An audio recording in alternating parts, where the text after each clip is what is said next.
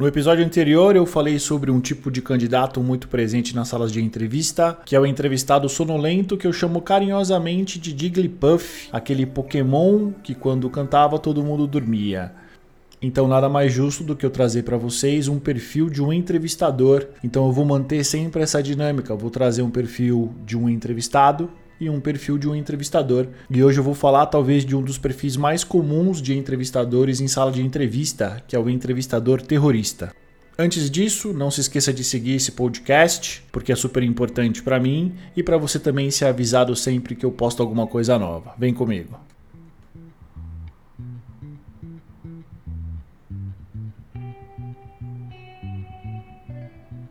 Olá, caçador de emprego, tudo bem? Meu nome é Eduardo Saig, eu sou Red Hunter, eu vou ensinar tudo aquilo que eu sei para você para que você consiga manter a sua empregabilidade sempre no máximo. Como você está? Espero que você esteja bem. Hoje eu vou falar sobre um tipo bastante comum de entrevistador, o entrevistador terrorista. O entrevistador terrorista tem uma maneira de ser, tem um comportamento, tem um jeito muito fácil de ser identificado. Ele sempre vai trazer para a mesa de entrevista um cenário corporativo onde ele está inserido diferente daquilo que é. E sempre vai ser um cenário difícil, um cenário caótico, um cenário aterrorizante, extremamente desafiador. Por exemplo, se o entrevistador terrorista ele surge no meio do processo, o que é o mais comum, você como candidato sempre vai se perguntar: "Ué, mas não foi isso que me foi falado. Não foi isso que os entrevistadores anteriores me trouxeram." E aí você vai começar a desconfiar, você como candidato, você como caçador de emprego, você vai começar a desconfiar. Será que tem alguma coisa de errado? Será que alguém está mentindo para mim? E principalmente, quem é que está mentindo para mim? Aonde eu estou me metendo? Em linhas gerais, o entrevistador terrorista, ele acaba adotando esse comportamento ou por uma falta de educação dele, porque querendo ou não, num processo seletivo, essa não é a melhor maneira de você, por exemplo, testar a resiliência de uma pessoa, entender se ela realmente está afim desse trabalho, está afim desse emprego. Então, isso é mais uma crença que foi criada, é mais uma má prática prática que veio se desenvolvendo no mercado brasileiro, principalmente nas dinâmicas de processo seletivo, que em linhas gerais não é mais usada.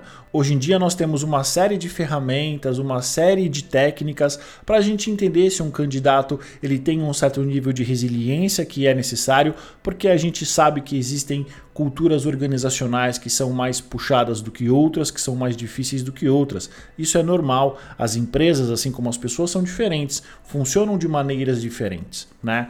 Então, existem outras técnicas, outras maneiras para a gente medir resiliência, comprometimento, o quanto o candidato, por exemplo, aguenta trabalhar com prazos curtos, sem uma visibilidade muito longa das coisas. Ou seja, as coisas evoluíram. Então, na grande maioria das vezes, o entrevistador terrorista ele age dessa forma porque ele nunca foi educado para agir de uma forma diferente. E existem alguns entrevistadores terroristas que não, que fazem isso deliberadamente porque é uma maneira que ele acredita ou que ele foi ensinado ou que ele acha que faz sentido de conduzir as entrevistas. Só que no mundo de hoje, com a guerra que nós temos por talento, esse tipo de entrevista, esse tipo de comportamento passa muito mais a ser danoso para a empresa que está buscando um novo talento do que propriamente dito ter algum tipo de utilidade prática. E a lógica é muito simples. Imagina você, candidato, que está sendo assediado por outras empresas, empresas legais, empresas que têm um processo seletivo transparente, que têm um processo seletivo que dá visibilidade para o candidato, e de repente você está participando de um processo seletivo onde cada entrevistador conta um cenário diferente. Você que não tem uma necessidade, você que não está trabalhando, por exemplo, por subsistência, para você sobreviver, é claro que você vai se perguntar, você vai se questionar: será que essa empresa é a melhor opção dentre todas as que eu tenho? E se o entrevistador não fosse um terrorista, se houvesse uma unicidade no discurso entre os entrevistadores, provavelmente essa dúvida, essa situação de questionamento, ela não existe na mente do candidato. E é claro que você que está buscando emprego, eventualmente está desempregado ou quer se movimentar, você vai se perguntar: e eu que estou querendo mudar de emprego ou eu que estou desempregado? Como eu devo agir diante de um entrevistador terrorista? Primeira coisa, que é algo que é muito particular, individual, que só você provavelmente vai saber responder. O quanto você precisa desse emprego. Porque dependendo do quanto você precisa trabalhar, do quanto você precisa ter um salário, Foda-se qual é o cenário que você vai enfrentar, se é verdade, se é mentira, se é a puta que pariu. Existem boletos que geralmente estão no seu nome que precisam ser pagos, né? Então, eventualmente, se você puder escolher, se houver algum tipo de escolha sobre qual processo seletivo seguir ou não, sobre qual emprego aceitar ou não, é importante você entender que existe esse tipo de entrevistador, aquele cara que realmente vai pintar um cenário muito mais difícil, apocalíptico, caótico, cenário de guerra do que realmente é.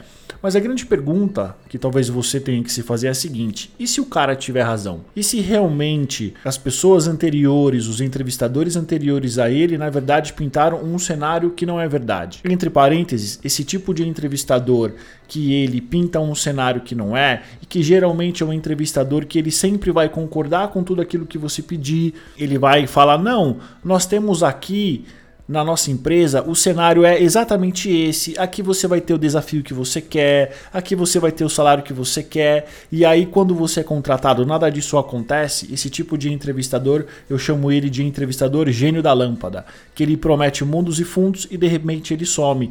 E não só ele some, como tudo aquilo que ele prometeu não existe. Então, é super importante a gente entender qual é uh, os dois espectros desse comportamento fantasioso, né? Porque querendo ou não, são dois espectros de fantasia.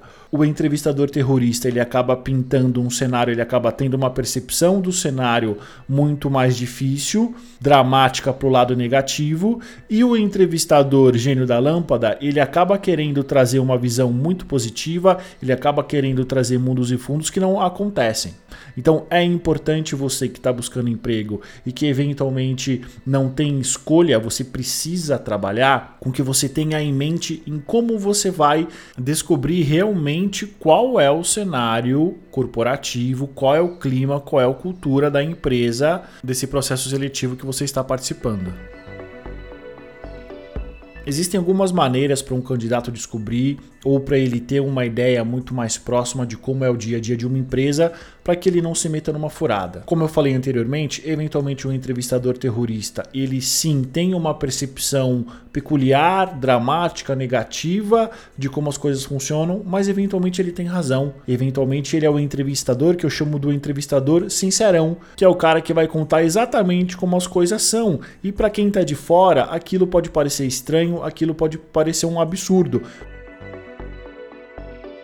a primeira coisa que um candidato que está buscando conhecer mais sobre a empresa deve fazer é jogar o nome da empresa no Google, é fazer pesquisas no Google para ele entender como é que está o negócio, se existe algum tipo de processo, algum tipo de, por exemplo, de processo trabalhista. Então isso é importante. Todo candidato deve fazer, independente do processo seletivo que ele está participando, independente da empresa que ele está participando. Existem dezenas de empresas que estão listadas nessas melhores empresas para se trabalhar que tem culturas bastante peculiares, onde existe uma diferença muito grande entre a imagem que essas empresas querem projetar e realmente como é que as coisas acontecem no dia a dia. Então, para você que é candidato, um caçador de emprego, está buscando uma nova oportunidade profissional, para você não ser surpreendido negativamente, pesquisa no Google não custa nada, 5 minutos, dá uma olhada até a página 5, 6, para você entender realmente de fato aonde você está se metendo. Segundo ponto, pesquisa no LinkedIn, que é a rede profissional mais usada no mundo. Basicamente 95% de todos os recrutadores e selecionadores utilizam o LinkedIn quando precisam contratar alguém. Então lá é onde você vai ter um número muito grande de pessoas que podem te ajudar. No LinkedIn, você pode ver se você conhece alguém, se você tem alguma conexão que trabalha nessa empresa ou que já trabalhou. E aqui uma coisa super importante que é muito pouco falado. Quando é para um contato, para uma conexão que trabalha numa empresa, falar mal da empresa, ele não fala. Este filho da puta que poderia te ajudar, poderia evitar com que você se fudesse, ele não fala. Não sei porquê, não sei se é por medo, não sei se é por algum tipo de bloqueio que ele tem, mas ele não fala. E o que, que acontece? Você vai perguntar para uma pessoa como é trabalhar em tal empresa, a empresa que ela trabalha, na grande maioria das vezes ela vai falar que é legal, que tem alguns desafios e só. E aí realmente você só vai saber o cenário que realmente é a cultura, o clima, quando você tá lá dentro. Não é uma filha da putagem? Por que, que já não fala como é que é as coisas, né? Como é que as coisas funcionam? Sinceramente, isso é um tipo de comportamento que eu não entendo. Mas você entendeu onde eu quero chegar. A melhor maneira de você saber como é o dia a dia de uma empresa é você perguntando para as pessoas que trabalham lá ou que trabalharam lá recentemente. E aí, quanto mais pessoas você conseguir falar, entre aspas, quanto mais depoimentos você tiver, melhor você vai conseguir montar o quebra-cabeça sobre essa determinada empresa. E aí você vai ver que você vai conseguir ter uma imagem muito mais próxima da realidade. E a terceira forma de você tentar descobrir realmente se o entrevistador terrorista, se ele é um terrorista ou se ele é um sincerão, é uma ação que ela não é usual por parte dos candidatos. Ela é uma ação que envolve um certo risco, porque eventualmente você pode tirar todo tipo de harmonia que a entrevista pode ter, e aí você pode acabar criando uma situação desconfortável, mas eventualmente é uma, é uma atitude que pode servir de lição para esse entrevistador. Por exemplo, quando ele pintar um cenário diferente daquele que outros entrevistadores anteriores trouxeram, você pode ser sincero, você pode ser sincera e falar para ele: "Olha, senhor entrevistador, não foi isso que me disseram me contaram um cenário ABC, 1, 2, 3, e aí eu gostaria de entender qual é o cenário real, porque você está me falando uma coisa e me contaram outra. Faça isso, espere a reação dele, espere a reação dela. Basicamente existem dois comportamentos que são os mais usuais nesse tipo de, nesse tipo de situação, que, como eu te falei, não é uma situação é, comum grande parte dos entrevistadores terroristas não estão preparados para serem trucados, né? Essa é a palavra. Você vai trucar ele, você vai questionar ele, obviamente de uma maneira educada, de uma maneira bastante polida, lembrando que você está numa entrevista, você não está numa discussão de bar. Então, o grande interessado nesse processo seletivo, na maioria das vezes, vai ser você. Você só quer entender a situação, você só quer entender o contexto. Mas vamos lá são duas reações básicas. Ou ele vai manter o posicionamento dele, ou ele vai dar uma afinada, ou ele vai tentar mudar o posicionamento, falando: olha, eu acho que você não me entendeu bem, ou eu não me expressei bem. Se o entrevistador terrorista mantiver o posicionamento dele, existe uma grande chance de realmente o que ele relatou ser verdade, ou ter uma parte da verdade, uma parte grande da verdade. Se por um acaso você vê que ele mudar o discurso dele, eventualmente ele percebeu que ele trouxe para a mesa as impressões pessoais dele e que você percebeu também que as impressões pessoais dele são conflitantes com os argumentos que vieram dos entrevistadores anteriores, e aí ele caiu na real. E aí talvez aquilo que ele trouxe não seja bem a verdade. Realmente é uma visão pessoal dele, como qualquer um de nós como qualquer empregado, como qualquer colaborador tem do lugar onde trabalha. E isso é normal. A grande questão do entrevistador terrorista é ele trazer para a mesa de entrevista uma realidade que ela não existe e você, como um candidato, você comprar essa realidade, você acreditar nessa realidade, você acreditar no que foi dito e você se foder. Esse é o grande problema. É você estar preparado para um cenário e você viver outro completamente diferente. E aí, para quem está buscando emprego, para quem tem pressa em conseguir um novo emprego por qualquer outro motivo, eventualmente é muito frustrante, mas acaba compensando porque você precisa trabalhar. Mas e para quem faz uma escolha consciente de mudar de emprego, está esperando uma excelente oportunidade, está acreditando numa expectativa e é outra. Quantos e quantos candidatos eu já não entrevistei que se foderam por conta de um entrevistador terrorista? Porque acreditaram naquilo que o entrevistador terrorista disse e o cenário era completamente diferente. E esses profissionais perderam uma excelente oportunidade de emprego porque acreditaram nas palavras de alguém que tinha um viés pessoal muito grande que tinha uma opinião diferente da realidade. Por isso que é importante saber identificar de cara um entrevistador terrorista para você entender se realmente ele é alguém que tem não só uma percepção, mas tem um discurso diferente dos outros entrevistadores. A grande dificuldade para você como candidato, para você como um caçador de emprego, é quando o entrevistador terrorista ele é a primeira pessoa do processo seletivo, porque você não vai ter base de comparação. Então, a minha sugestão como recrutador profissional, como headhunter, é, se possível e se você for aprovado para uma segunda etapa de qualquer processo seletivo que você esteja participando, que seja do seu interesse, vá. Vá para você começar a entender realmente qual é a cultura e como as coisas acontecem no dia a dia dessa empresa. Porque se você tem, por exemplo, um processo seletivo com três etapas, sendo que as três pessoas, os três entrevistadores, os três avaliadores falam a mesma coisa, pintam o mesmo discurso, tanto quanto a cultura da empresa, o dia a dia, as suas atividades, excelente. Não temos ruído no processo seletivo.